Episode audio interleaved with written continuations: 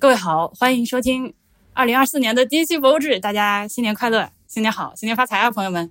今天我们第一期节目呢，是我和谢柏芝。Hello，大家新年发财，我们也发财，所有人都发财，我们好俗气。挺好的。呃，我们俩现在是在太原，嗯，最近太原开了一家新的博物馆，我非常的感兴趣。它就是太原的北齐壁画博物馆，之前已经早有风闻要开，它是十二月二十号试运营的，所以其实刚开也不到一个月的时间，嗯，这个瞅准机会就过来看了。呃，捎带手呢，在太原我这次两天多的时间吧，除了它之外，还今天下午去了晋祠，明天想去一下山西省博物院和太原市博物馆，有可能。呃，明天再说吧，看看经历吧。就加油。对，主要是冲着这个北齐壁画博物馆来的。那今天咱俩呢，已经把这个博物馆和晋祠，就今天就就去这俩地儿。对，就主要矛盾解决了。什么？这都是什么用词儿？这都。然后我们俩状态完全不一样。对，就是婉莹很亢奋，也不能说亢奋吧，就是她生动活泼。然后我就蔫入一条老狗，因为我感冒了，现在还有在发烧。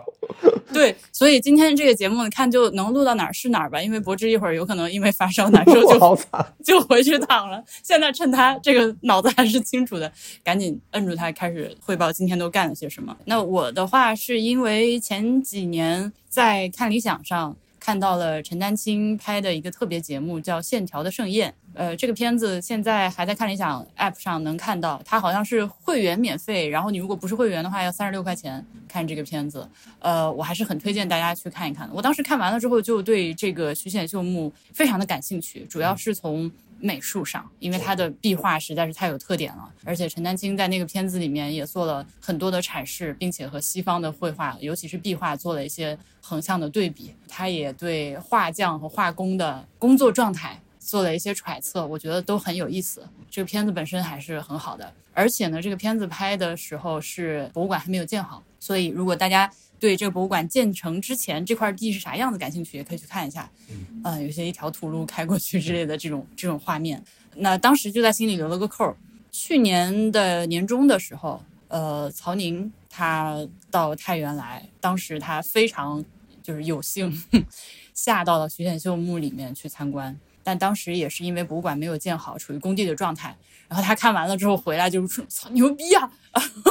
他当时见到了馆长，馆长带他看的，他就说听说今年零三年的年底要开，所以我，you know，我心里面就一直 太期待了。对，就期待着这个事儿，所以他开了，现在就就来。那既然是一个期待已久的东西呢，就和平常那种纯粹胡混的状态稍微有一点区别，略。做了一丝丝的功课，我我当然这个功课就是属于我觉得真的是那种就是中学生预习的水平，就是明天明天我们讲这篇课文，大家回去先看一遍，就是这种水平的预习。我我可以打断你一下吗？就是现在婉莹老师 面对着桌子上的两本嫩老厚嫩老厚的书，说中学生水平，就是还是做了很多功课的。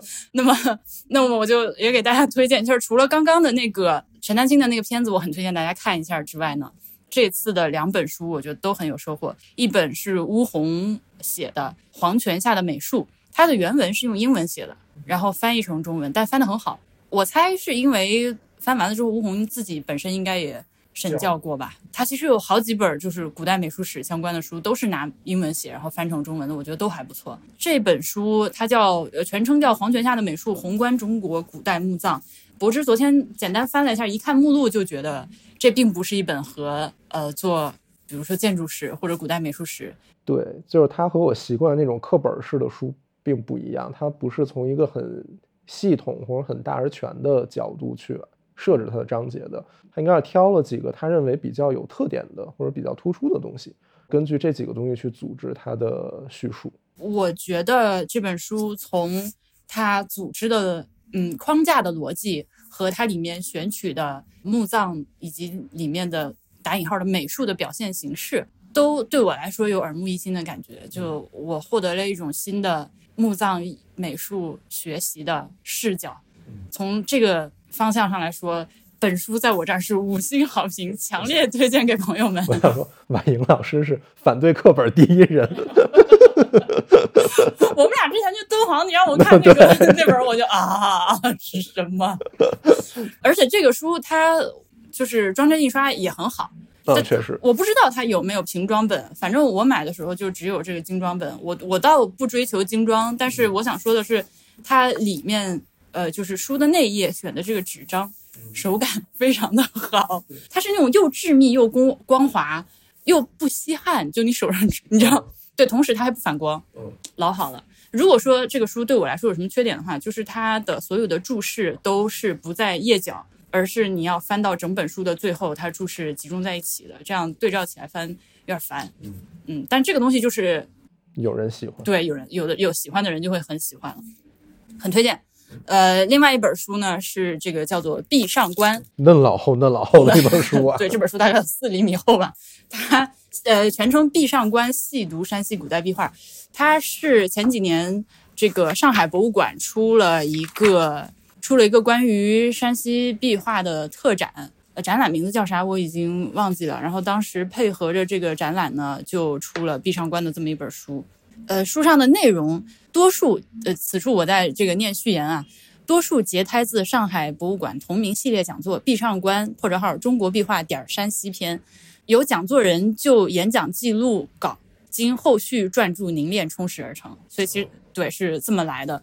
呃，里面有文章还是挺多的，是不同的人的，就是个演讲稿，然后修改集结。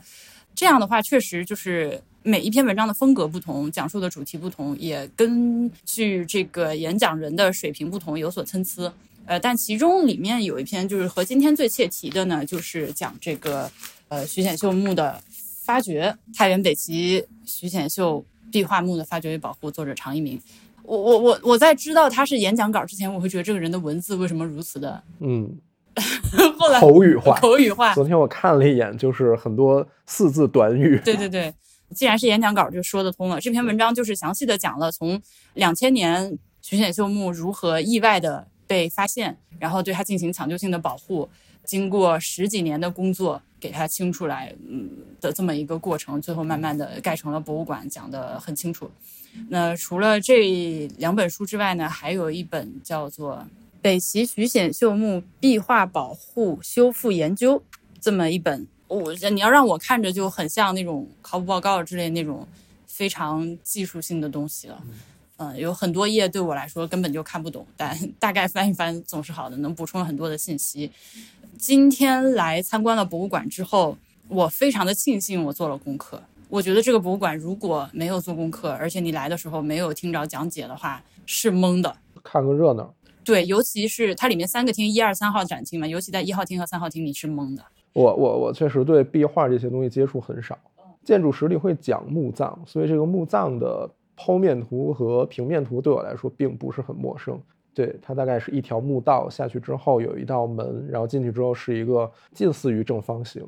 但是每个边会突出一点的一个墓室，然后它们收上去是一个尖尖的屋顶，对。然后可能在过去建筑史里面会讲不同时代它发炫的方式不一样。嗯，你要解释一下啥是发炫？发炫就是拱炫，那个字念炫哈，我一直念券。对，就是在拱炫里它应该念炫，就是优惠券的券儿。对，优惠券的券儿。所以就可能在我过去学建筑史的时候，我们不太会提墓里的壁画，我们可能更关注于墓的。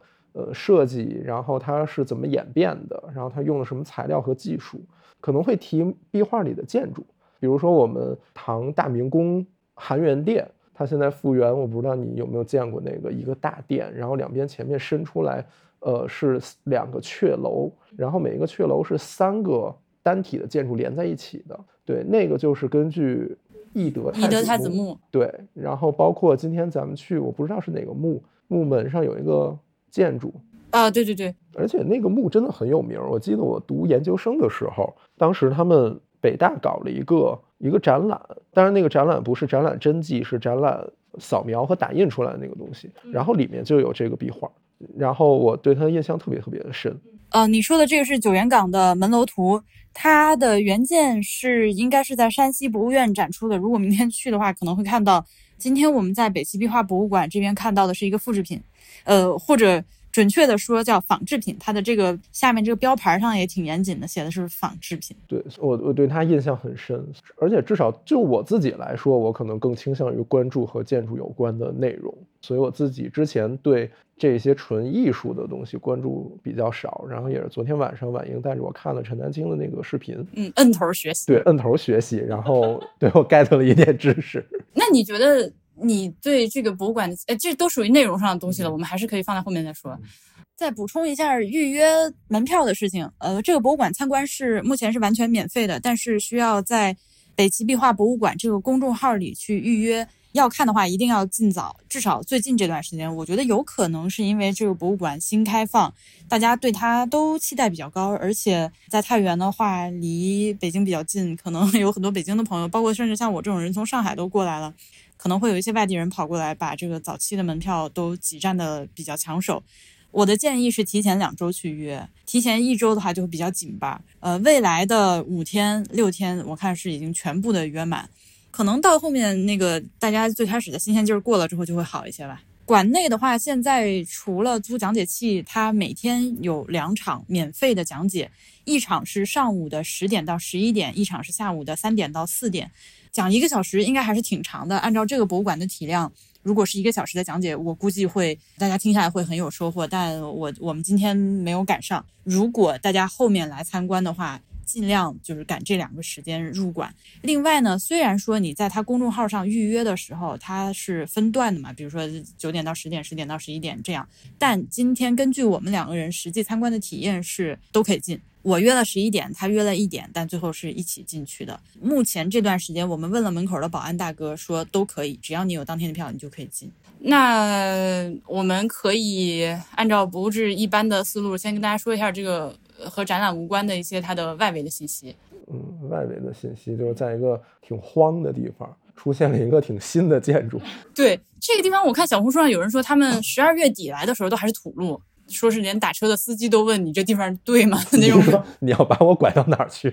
现在的话，路至少还比较正常了，但是确实有一种非常仓促的感觉。嗯，这个博物馆所在的地方叫王家峰村，呃，它是在一片梨园里面，就原来这个地方是种梨树的。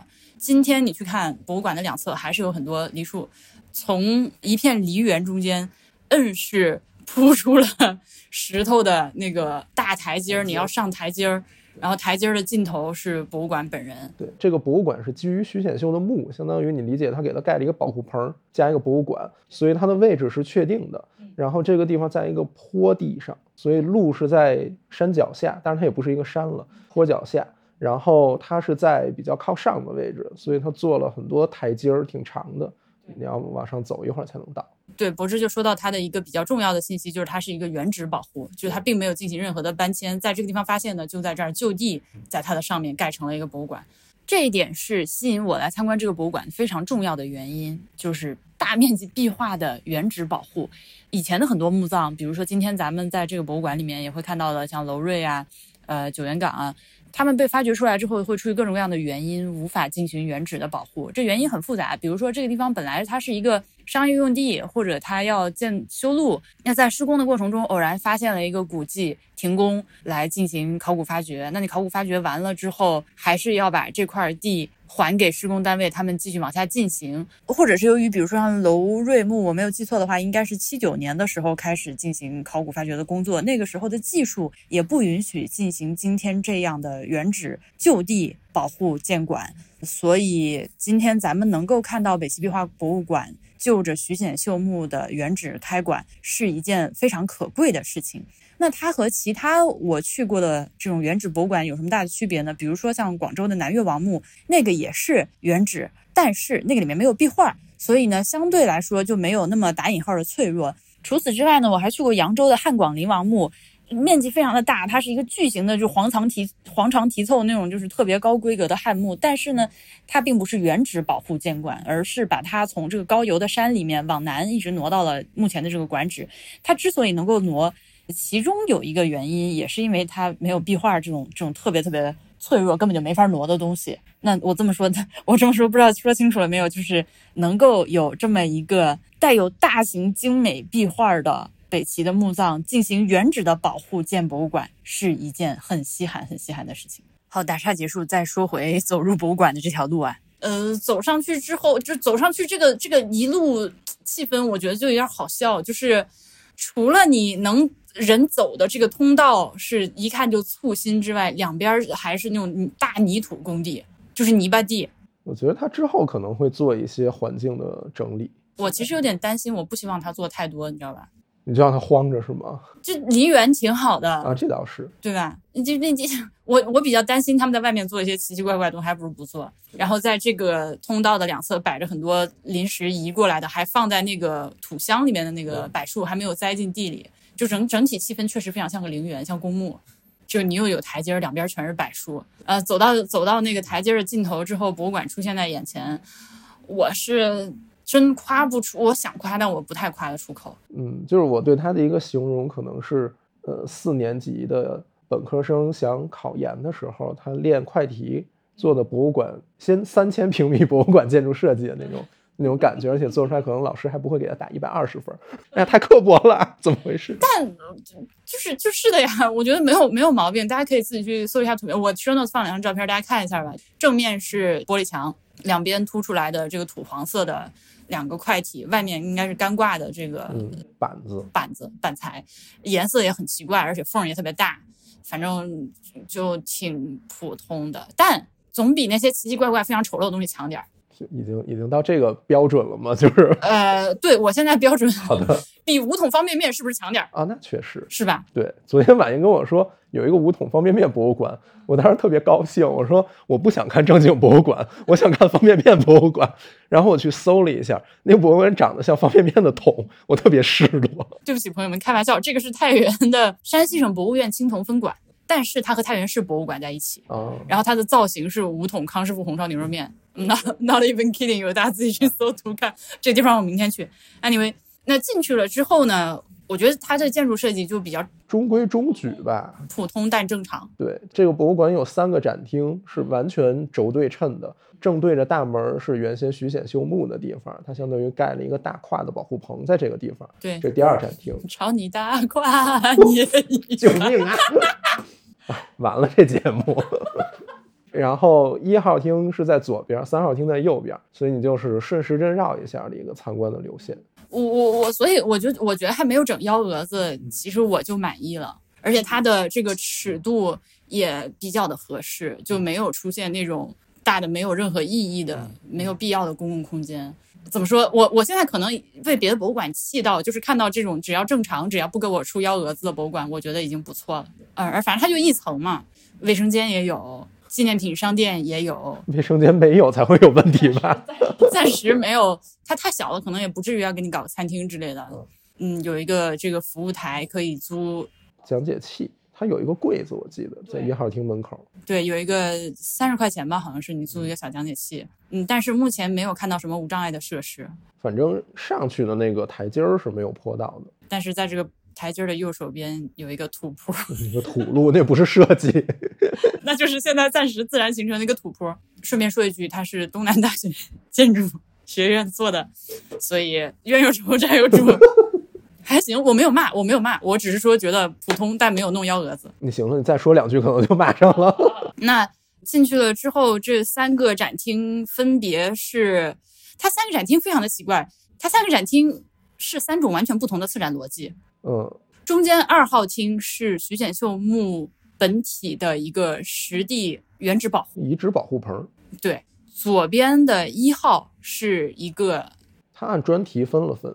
对，但又我 get 不到他的专题的逻辑。它叫什么别都什么华章之类类似这种名字。别都指的就是这个太原。嗯，太原是北齐的别都。对，虽然说是别都，但是很多当时的核心人物都住在这边，或者说是长期往返。就它不是首都，但地位也很高的这么一个城市，要称为别都。好，那现在就说到了这座博物馆，除了徐显秀墓本人之外。还有另外三座比较重要、比较精彩的北齐墓葬壁画的这个壁画，直接给搬过来，在这边展览。他们分别是，呃，九原岗、呃，楼瑞墓和水泉梁墓。其中徐显秀本人的墓就在那儿放着没动，因为这个里面的壁画没有揭下来过，他就还在自己墓室的墙上。另外三座墓呢，拿来了一些比较精彩的部分之后，他是打乱了安排在一号展厅和三号展厅里面的，没有没有逻辑啊，没有逻辑。就是他可能觉得自己有逻辑，但他没有逻辑。第一个展厅这个别都华彩，它是按照什么？哎，出行，嗯，饮食，什么音乐，视死如生，什么升仙之类的，就有还不如没有的这种主题。就是它分的不是很清楚。你要说一块儿就展这一个主题，然后几个博物馆排排坐，然后你可以横向比较一下也好。但是我记得它墙上有一个巨大的投影，它展览的是墓主人应该是宴享的一个场景，然后前头两边画的是策马奔腾，所以我就我不知道，特别乱。对，就是不是受到展品的限制，人家给他什么，他就只能用这些东西。问题是给他东西都很精彩啊，说不过去啊！你有这么好的展品，你给我做了个什么东西出来？咱就说，如果我来之前没有做功课的话，我是认不出，因为它全部打散了放在一起展，我认不出来哪幅壁画是哪个墓葬的，我也不知道。它分别位于这个呃墓葬里面的哪个位置？它比如说这个马队行进的方向代表着什么东西？这个如果不做功课，我是不知道的。它有一些在展签上标了，但是展签就有点小。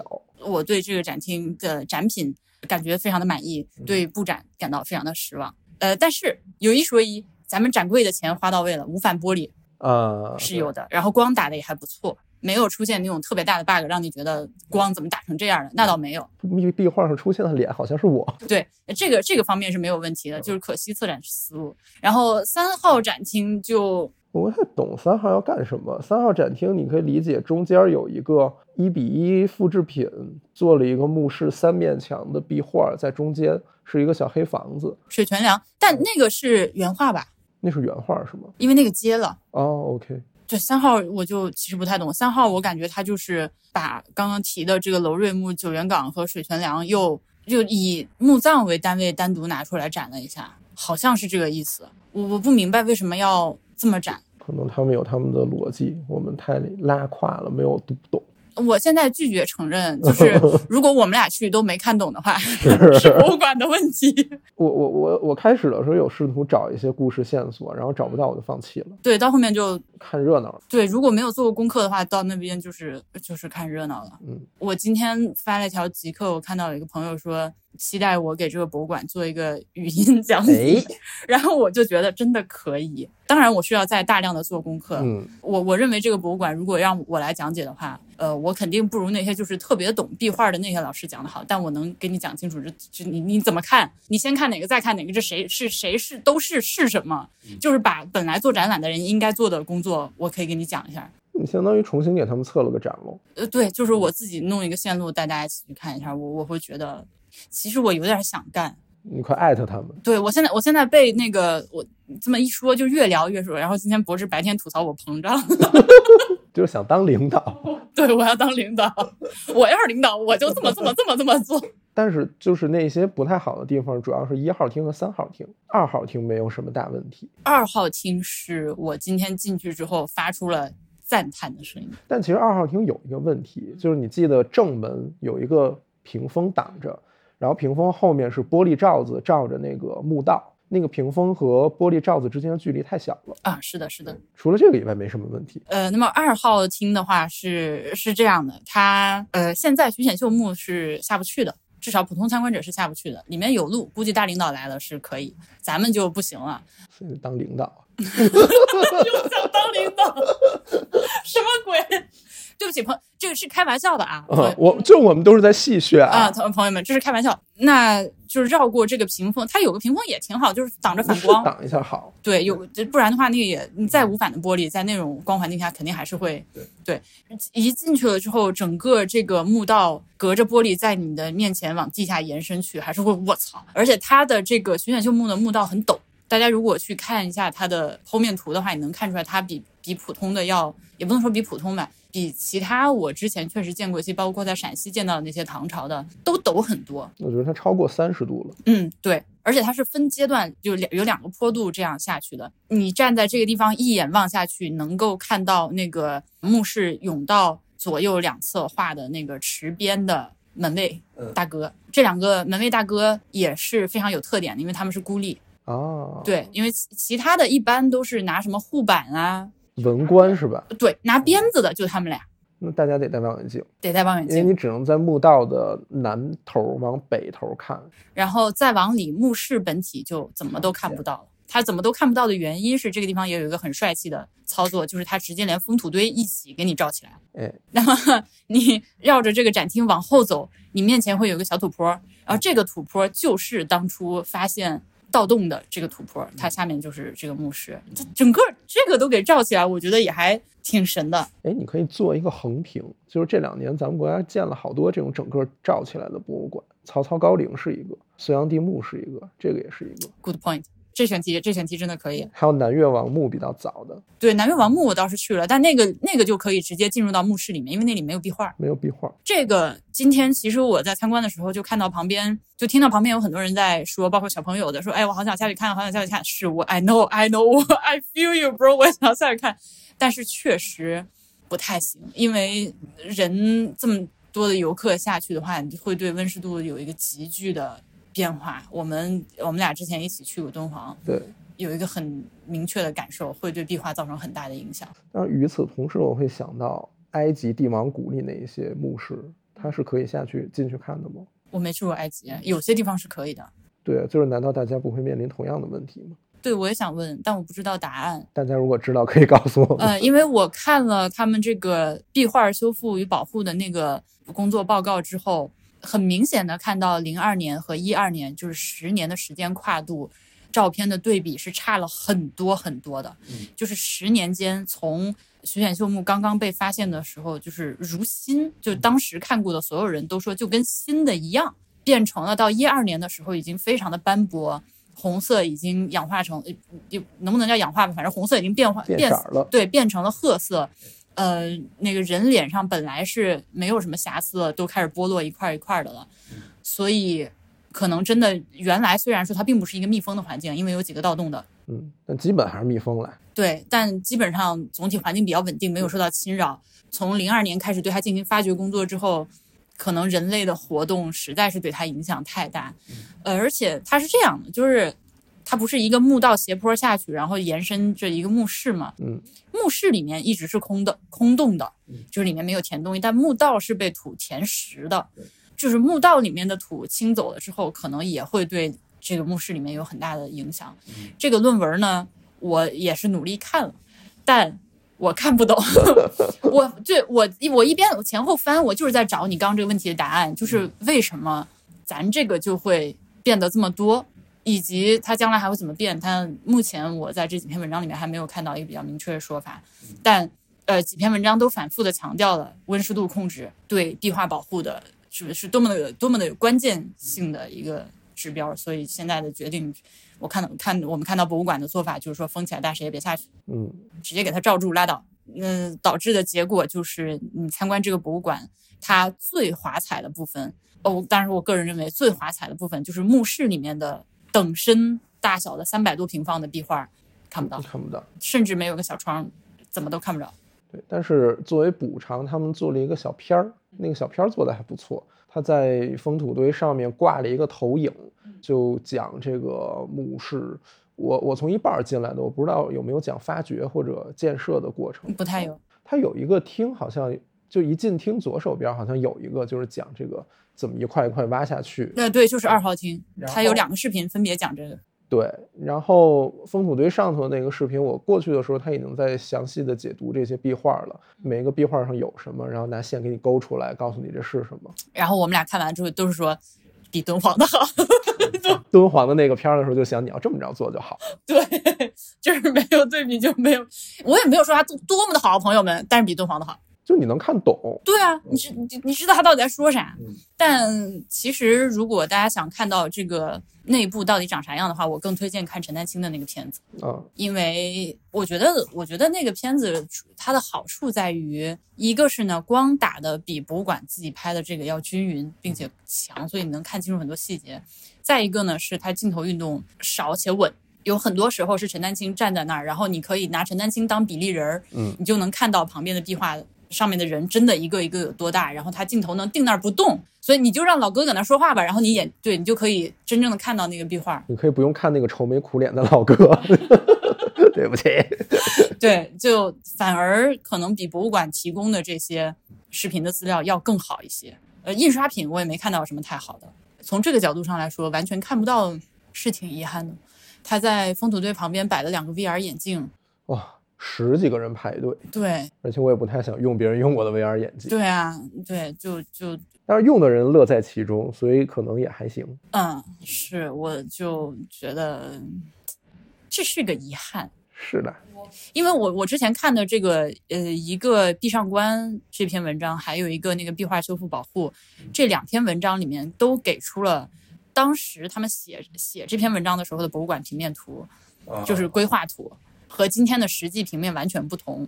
我在其中一个图上看到了，就博物馆平面里面画了两个这个徐显秀墓室，一个是原址封起来不让下去参观，一个是在它的西边儿。图纸上画了一个一模一样大小的，呃，复制的，然后这样的话，参观者可以进这个复原的下去。我觉得这样操作这样比较好。对你说的时候，我想起北京西郊有一个法海寺，法海寺大殿里的壁壁画是明朝的，画特好，所以它现在也是，就是平时都关着门，特别黑，你得单独花一百块钱买一张票，然后是有专业的讲解带着你去。但如果你不愿意花这个钱呢，它在后面的一个房子里，就是一比一的打印了。那个壁画是什么样的？所以你也可以就不进去看原物，你去看那些打印出来的也可以。嗯，至少能对它的那个空间的尺度有一个实际的感受。对，你来这儿看它遗址的博物馆，最后看了个寂寞，看了很多别人墓的壁画。对，从这个角度上说，就挺遗憾的。我不知道他们未来能不能想点什么办法。弄一下这个事儿，而且我们昨天一起在看那个片子的时候，一边看就一边在对着我们这个酒店房间在想，他那墓室其实真的还挺大的，嗯，六米乘六米是吧？六米多乘六米多，而且还挺高，它不是一个圆顶，它是一个尖顶。对，它是尖顶，它很高。嗯，所以只能靠想象。这博物馆好像是差不多说完了，是吧？也就这样。真糟糕。其他几个墓里面，呃，我看了一下那个展签儿，应该说其实是属于山西省博物院。对，我我理解就是说长期借展给这边了。嗯，我不知道你有没有这个感受，就是我在参观的时候，尤其一号厅、三号厅那么乱，我就会觉得，要不然咱们就其实，again，如果我是领导，我会觉得这个地方我就只这徐显秀墓博物馆难道不行吗？其实是对吧？因为。其实徐显秀墓有很多可以展开讲的，他现在在这个二号厅里面没有给他讲清楚。对，你就比如说中午吃饭的时候就聊到了这个墓从发掘，然后到后来的保护，比如说壁画是表层，它里面会有地障打底，然后里头是砖，那包括我之前说的墓室的砖是怎么砌的，你可以讲一下之前的构造、之后的构造，它处在什么位置，它展了一些陪葬品，还剩下的东西。其实就是围绕着这个墓为核心发散一下，对，就可以能撑得起三个。完全可以。他现在很多东西都，你你你刚提到的这几点，你也不能说他完全没提，他提了，但都很简略。而且我觉得是，还还是那个话，就是我做了功课，所以我知道他这些墙上非常简略的图和展板在说啥。不然的话，我觉得真的蛮可惜的，因为这个墓我是很喜欢的。是，但是如果那样做的话，问题就是可能没什么展品。你就去看一些图文了。我觉得这不是个大问题。你我我我现在越来越认为博物馆里面的展品不重要。嗯呃，你把大家弄到这儿来，你还是得让人看懂啊！你得把这个东西是的，这个对吧？这就就就就搞搞遗产的朋友们，这叫啥？这是密藏瓦勒，你得把这玩意儿。我的魁北克法语已经被逼出来了。这这么好的一个东西，你你如果大家不做功课来不听讲解，根本体会不到这东西有多有多牛逼，这就这就挺可惜的。哎，也不知道，反正咱是希望能把事情说清楚。可能有人就过来看看漂亮的壁画也挺好。他也没看着，关键是这不在地底下的吗？他看别的墓的吗？那别的墓的他也不知道谁是谁，而且这几个墓的绘画风格有很大的区别。对他没有展开介绍这背后横向比较的。对他其实做的很很初步，没有没有做进一步的展开。说的太客气了，是的，对。Peace。而且这三个墓。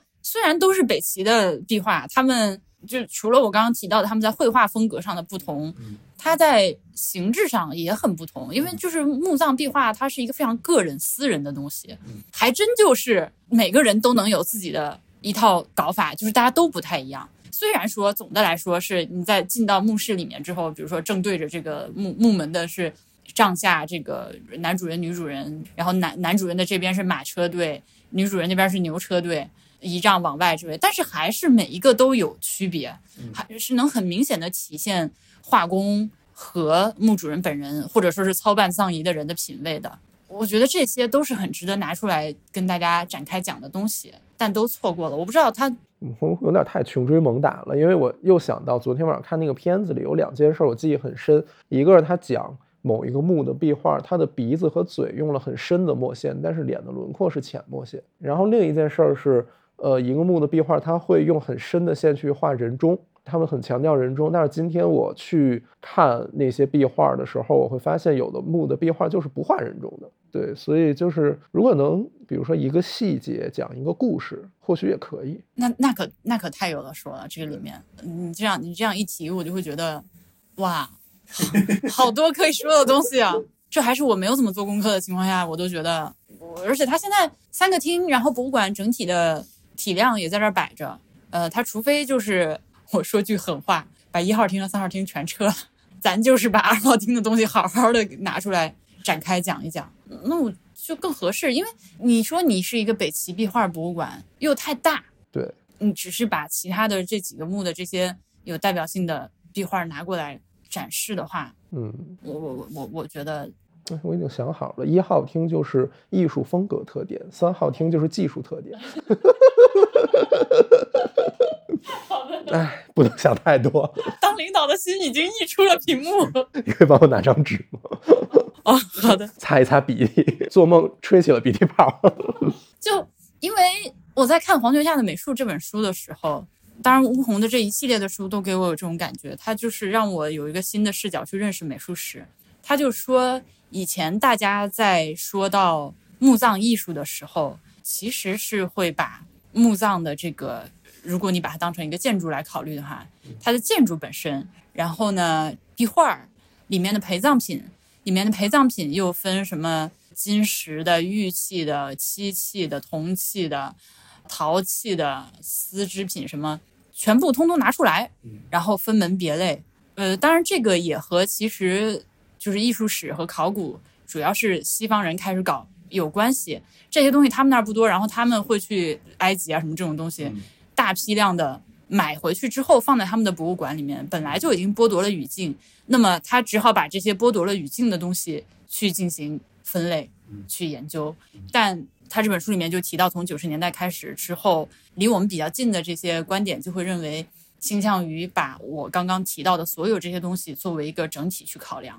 一个墓葬，包括它所所处的环境，它它的位置，里面的陪葬品，它墓主人的身份，这些所有的东西放在一起去研究，那我就觉得，OK，徐显秀墓确实因为遭了盗墓，所以东西不多了，但它依然是一个很适合把刚刚说的这些东西放在一起。去展示的一个 case，你把一号厅和三号厅里面，就像你刚刚说的，这确实要求太高了。你比如说，我学建筑，我也不太懂考古和艺术，所以就需要一个多学科的团队合作。那个南越王墓其实就还不错，对，那个不错。嗯，真的是，它一方面你又能下墓去看，另一方面出土的文物也很丰富，而且就在这个墓葬的旁边。就是隔壁，就是紧挨着一个展厅，你在这个里面就能展开去看，已经是一个比较理想的状态了，我觉得。而且它也是在原址，而且做的挺细的。我现在只能想起一件事儿，就是耗子偷偷肉，它有一个机关，然后那个机关就是如果耗子爬上去，它就会掉下去或者怎么着，它就偷不到那个肉。然后就是你刚才说这个原址脱离语境这件事儿，其实也是我昨天看视频和今天我去博物馆一个很大的感受。昨天在视频里面，我记得很清楚，是那个有门楼的，然后两边是车队吧，应该是那个他在接取之前拍的那个镜头。他在那个地方的时候，我通过视频就能感受到这个东西合理，而且很震撼，因为那个墓道它很深，然后那个门可能就有两三米高，然后上那个门楼又有两三米高，然后两边是跟人等高的一一系列的人和仪仗队那些，对对，就是会对你他他在他那个空间环境里的时候，就会有一种有一种感觉，那个感觉。但是今天我在博物馆里看到的是切下来一块一块的，而且有的切的很碎，一小块一小块的。东西就很遗憾，它原本的那种感觉就没有了。我们俩昨天一起来看那个视频的时候，当时在对他的那个壁画进行揭取，就是几个大哥一起扛着一块木板，就就先往那个壁画上去刷固定的，我不知道什么东西，然后纱布粘上去，然后用木板把它整个一块揭下来。我当时我整个人都抠紧了，我觉得哎呀，因为他在在那个墓道上的时候，哎，朋友们，这个墓道是这样的，就是说，呃，人死了之后。亲戚朋友是要来参观的，具体的操作可能不同的年代会有些区别，但总的来说就是他死了之后各种各样的仪式，然后把棺材放进墓室之后，墓门关上，然后关上了之后，亲亲戚朋友们还是要在这个墓道里能够下来到这个门口去瞻仰一番，这个追悼一番，欣赏一下这个两边墓道两侧的这个这么华丽的壁画，然后仪式结束，墓道被土填上，这件事情就结束，阴阳两隔。所以他做的这么漂亮是有展览目的的，是要给大家看的。然后我我就不得不代入去幻想一下，当初我如果参加过这么一个葬礼，那是你你其他的你在其他任何场合是获得不了这种震撼的。就那个时候，这东西不称为艺术啊，但就是你看到这种壁画带来的那种空间上和那种就是死亡的震慑的那种震撼的是没有的。是我。比较近的是在那个闪立博，就是花三百块钱进去那个厅。嗯，我当时在那儿就给我看哭了，一方面是吓哭了，就是博物馆有那个通道，比其实是比墓道稍微宽一点的，但是呢，它做了坡哦，在非常短的距离距离内做了一个上坡和一个下坡，然后在这个上下坡的两侧摆了这个他们接下来的那个墓道的壁画，有特巨大的青龙白虎，比这个床都长的大大的一个青龙。两个那个就是向上飞去的那个那个势头，而且特有劲儿，就特带劲的那个。我当时就是被震撼到，那还是在博物馆里面。就如果是在原地看的话，就真的会很不一样。剪辑中的婉莹，这个地方我做一个补充，说的是北齐以及比与它相比较相近的朝代，大概是这个样子。再往早了，当然一开始的时候人就是埋坑把你放进去，或者是在崖崖壁上有什么洞，这 some kind of 洞把你放进去，然后后来出现了棺材。再往后发展呢，出现了椁，就是棺材外面的再套了一层大壳。大家如果能够回想起来，你参观过马王堆的汉墓或者是曾侯乙墓，呃，虽然说你去看那个墓地的。呃，这考古发掘之后的那个平面图或者画示意图，都会在这个墓室的一侧或者是好几侧都有一个斜斜的坡道，这个墓道下去，对吧？但是呢，在汉朝的时候的这种坡道，它两边一般来说是不会有彩绘的，因为它只是为了施工方便和搬运这个棺椁、随葬品这些东西下去，它是一个，它就是一条路，它是一个通道用的。棺椁封上了之后，填上土，这个墓道就会被回填起来，没有别的作用。直到这里为止呢，其实就是在地上挖个坑，把棺材埋进去。简单说是这样，但是由于棺材和椁它足够的大，甚至像曾侯乙的那个椁。它已经是好几个果室连在一起，其实已经是一个公寓小公寓那么大在地下了。那么你势必要挖一个很深的坑，对吧？那你挖一个很深的坑的时候，你也不可能就垂直向下打一个那么深那么大洞，你肯定要挖一个斜坑，所以才出现了旁边那个斜坡。但它它但归根到底，它还是垂直向下打洞的这么一个动作。所以所以像这种墓呢，它就是叫数学墓。不不是不是数学是竖着的洞穴这两个字数学墓，但是也差不多就是在马王堆汉墓的这个时间，公元二世纪再往后就开始出现了所谓的墓室。呃，我用我自己的话表达，这肯定不太准确，就是说从原来只是一个棺椁外面直接接触土，变成了棺椁外面要先给它在地下盖个小房子。由于在地下盖了一个小房子，它有了一个。嗯，建筑空间的横向展开，所以这就和之前说的那个不一样，它就是横穴墓，横向的洞穴这两个字，不管是什么形式，什么呃有多大多小，用什么材质，有没有壁画，在地下盖一个小房子，然后呢，这个墓室连接地表有这么一个斜坡，这个墓道。后面呢，这个墓道包括墓道尽头的那个竖垂直的山门，他们的展览意味就越来越强，因为会越到后来呢，慢慢的就是在葬礼上，大家就是要来参观。甚至有的这个墓道，它也并不会回填，而是说这个墓门将来有需要的话，还可以再打开，比如说是合葬墓，或者说是家族的墓，有新的家族成员去世了之后，把它打开，然后再把新的这个棺材放进去之类的，都是有可能的。在这样的情况下。墓道才出现了装饰性的壁画，呃，但这都是我自己用我自己非常粗浅的语言去根据看书跟大家说的，啊，肯定不是很准确。具体的大家还是自己看书。我在这儿只是补充一句，就是说咱们刚刚说这个情况不不能统笼统的应用于就是整个中国古代的墓葬史。对，那你就没没办法嘛，你也不可能说每挖出一个墓就盖一个，就原地保护，太贵了，而且之前没钱的时候更做不到了。是的，对，博士今天就跟我说。他有一个最终的 benchmark，就是反正他最后都会消失。对，就是你有了这个认识之后，你再看我们现在对他做了什么东西，就可能思路就不太一样了。因为比如说，有时候我们觉得修文物，我们就是要把它凝固在一个地方，或者让它保持健康。但其实它最后一定会没有，只不过有的材料没得快点，有的材料没得慢点儿。对我们只是让它慢一点没，然后利用我们现在有的技术条件。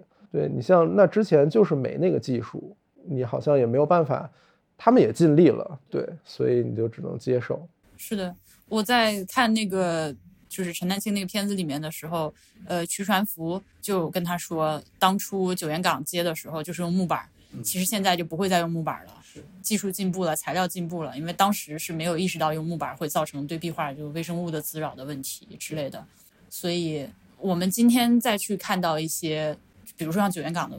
呃，显然和早期留下来的影像资料不一样，状况不一样，而且上面有比较触目惊心的一些裂纹。它不是细纹，它是断裂。对，它是一整块就。对，就是你看到那一幅壁画，不是一幅，它一块一块。我不知道这个是原先就这样，还是接下来的时候接成这样的。嗯，不不知道。对，两难，真的是，你就保护他，好像在这种在这种情况下，你要对他进行一个保护，就不可避免的对他进行一个破坏。哲学问题了，发烧的人没有办法思考哲学了。所以这种，我就我就更加觉得徐显秀墓不能让下去看，就就可惜，因为因为徐显秀墓的墓室里面的那些壁画，是保存状况比较好的。就是呃，对我刚刚有一个细节忘了跟大家说，就是在两千年的时候发现，就是村民发现盗洞。报报告领导，我们这儿有盗洞的时候，当时就有考古工作者来进行初步的勘察。那个盗洞的尺寸大概就是容一人能下去。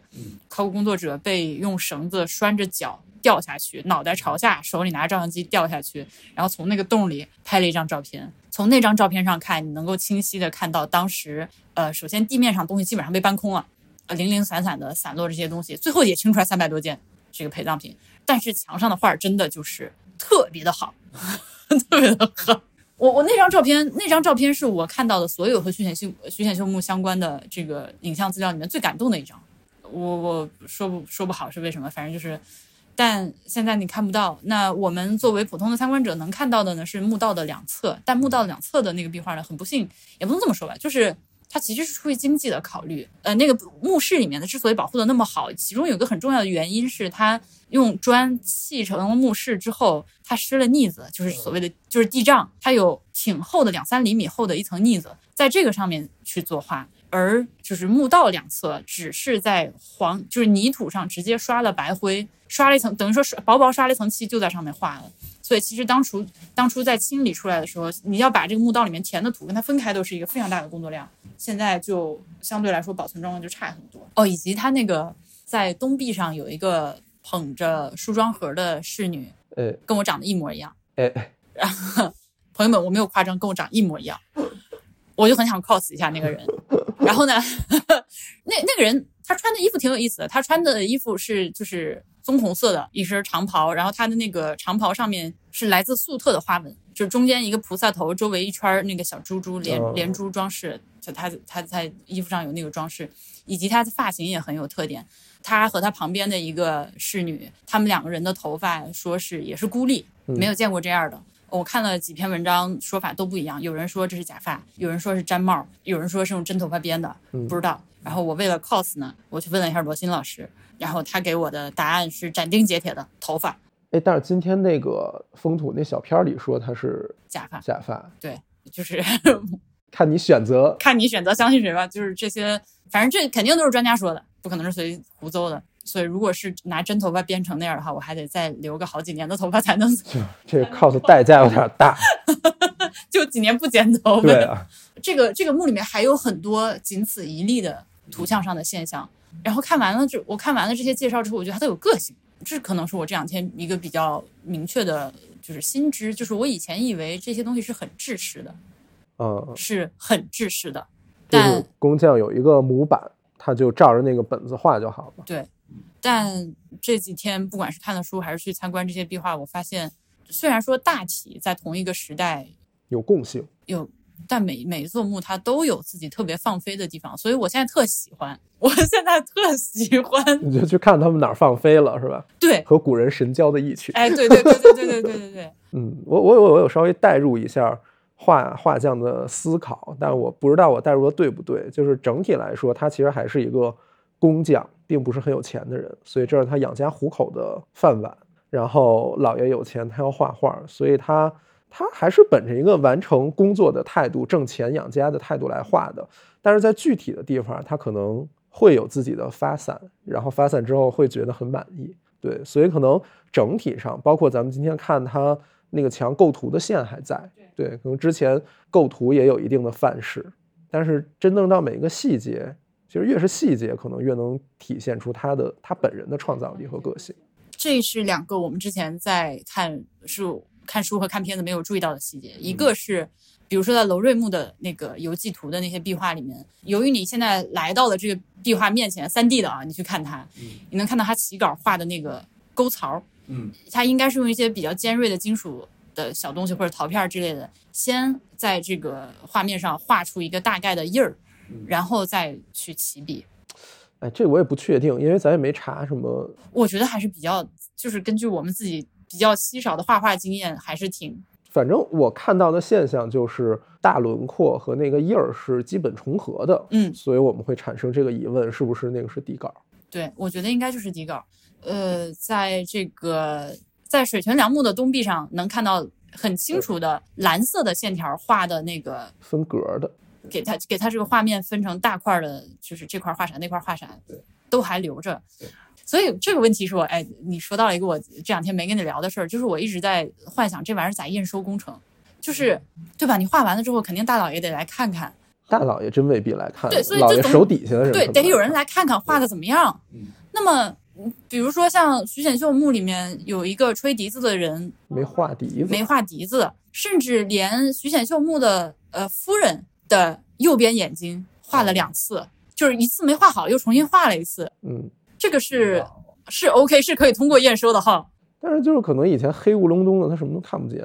对啊，你想现在一打光，什么都看见了，而且人未必看那么细。我想想，故宫故宫宁寿宫那个九龙壁，九龙壁的白龙靠左边的白龙的肚子，它本来应该是一个琉璃烧的，但是那个琉璃应该是当时安装的时候给碎了。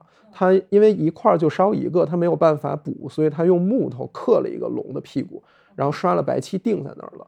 然后这件事儿，当时乾隆他们验收的时候，反正就没发现，说是慈禧那会儿才发现的。那这发现了不得拖出来剁了？那这么多年过去了，谁知道谁呢？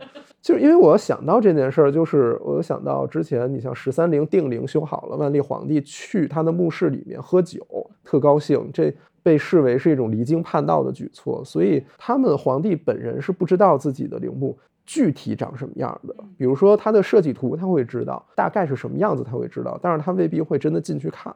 对，所以那这个人可能就是老爷自己可能也不看，然后可能底下人去看了，看了之后挺黑的，也没看清楚。嗯，我不知道啊。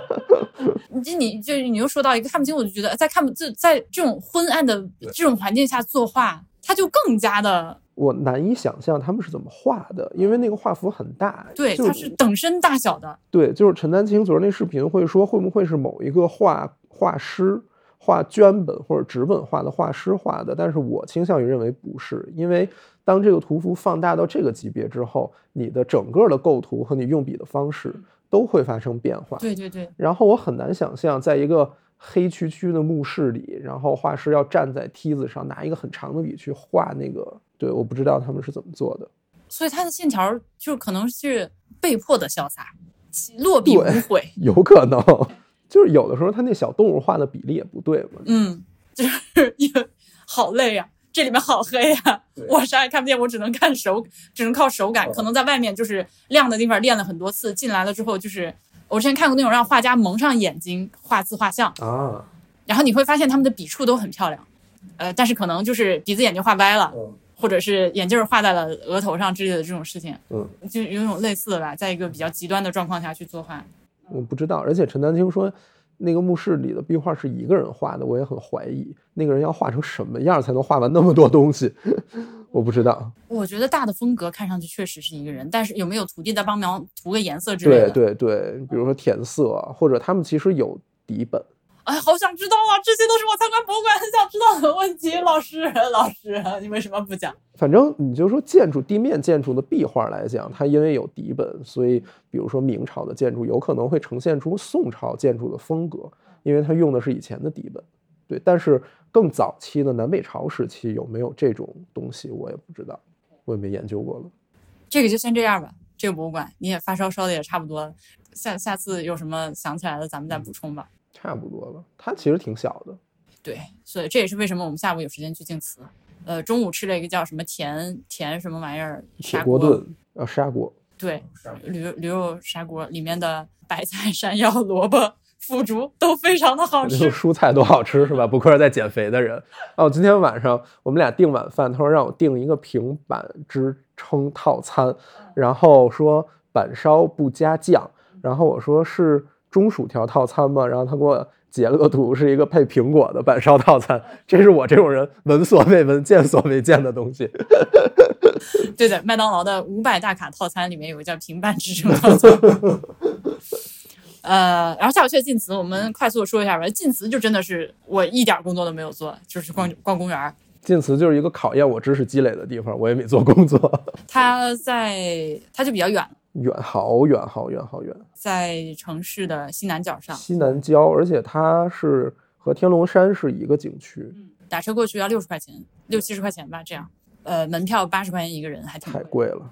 然后呢，它的景区大的离谱，大大的差评景区。就是你看那个 Google 地图，你把时间轴往左拨，之前就是今天要票的那一小块儿是原先的晋祠，对，然后其他都是后来建的景观，对，烦死了。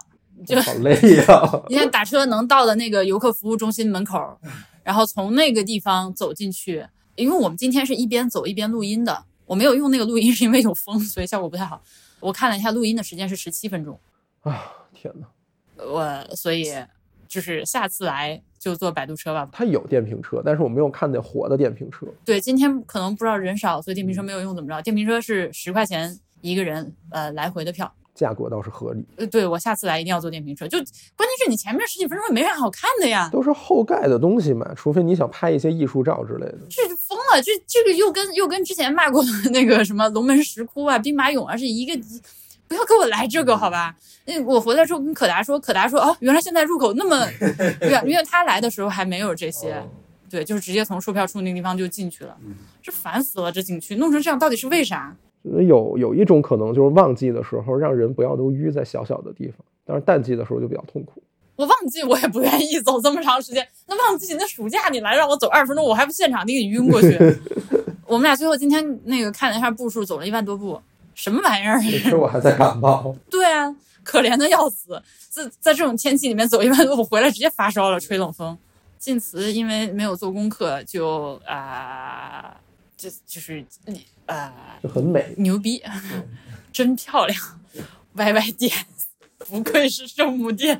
就是晋祠圣母殿是现存宋代北宋建筑里应该是等级最高、规模最大的一个，很典型的一个宋代风格的特点。然后它有几个很著名的地方，一个是它前面有一个十字形交叉的桥，对，下面是木结构在石柱上支撑的一个十字形的桥，在一个池子上，它叫鱼沼飞梁。鱼就是钓鱼佬的那个鱼，沼 就是沼泽的沼，然后飞起来的栋梁之材的梁。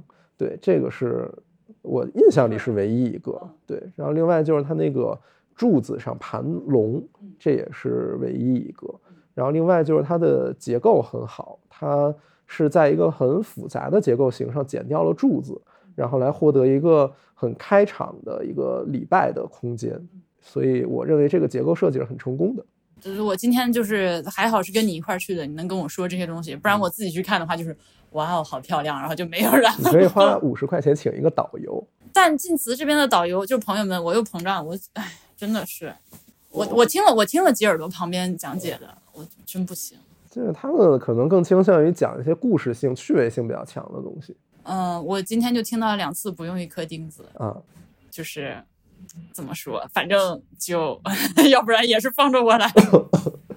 但我今天进去参观，我会觉得直观的感受，我会觉得晋祠所它叫晋祠博物馆啊，朋友们，它叫这个名字，但实际上并没有一个博物馆，嗯它只是以这个呃圣母殿为核心，然后周围这个东西两侧分散着一些其他的呃不同年代的古建筑，然后这个被圈起来称为晋祠博物馆。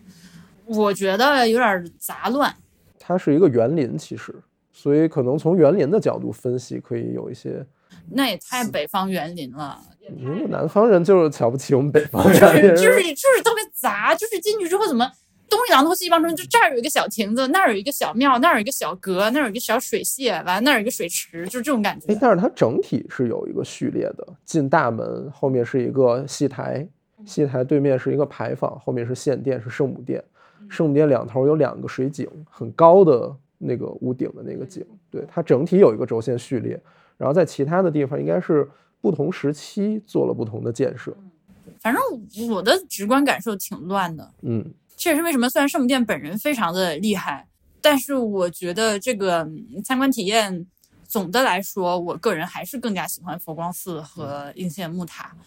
尤其佛光寺是更典型，就是它周围的环境作为参观的一部分，包含着你长途跋涉开车过去，然后进了山门，然后爬上那个陡的让你觉得这是什么的那个楼梯，然后豁然开朗的这个整体的体验，构成了佛光寺不可或缺的一部分。而晋祠这边，你前面先溜了我二十分钟，啥也没有走进来，进来之后我就觉得这个院子里面乱七八糟的，对对，它它轴线没那么强，它有，但是它没有在强调这一点，可能这跟它也是园林有一定的关系，它在弱化这件事儿。呃，今天圣母殿的三扇大门都开着，所以里面能看到很多这个宋代的泥塑的那些，那是仙女儿还是侍女儿，我也不知道。侍女吧，应该以及在它的北面有一棵周柏，号称是西周时期的柏树。这已经躺在地上了，对，像现在的我一样。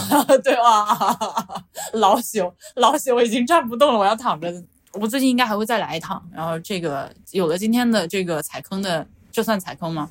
一些经验还好啦踩点儿，踩点儿踩点。不，因为我我其实是很开心的，因为哪怕前面他遛我，然后进去之后我觉得乱七八糟，但是它值得。这个鱼沼飞梁圣母殿，包括它前面的献殿，还是就是都就是看你看到他就高兴，嗯，他就是好，他就是好呀，就是好呀，就是好，就是 就会高兴。所以其其他的所有那些都都不重要，而且八十块钱的门票，你进来就冲着他看他一眼也是值得的。嗯，下次再来吧，下次再来。那就这样，赶紧回去休息吧，好的，洗个热水澡休息。希望这在在这种情况下都被我逼着过来录了期博物志，太不容易了，辛苦。来来不能白来，对不对？那对你，你今天让我不录那是不行的，录是必须要录的。就我我现在只希望你不要被我传染，呃，对不起。那咋办呢？朋友们，祝我免疫力强壮。我一会儿赶紧洗洗澡睡了，好吧？那就这样，大大家拜拜。下期见。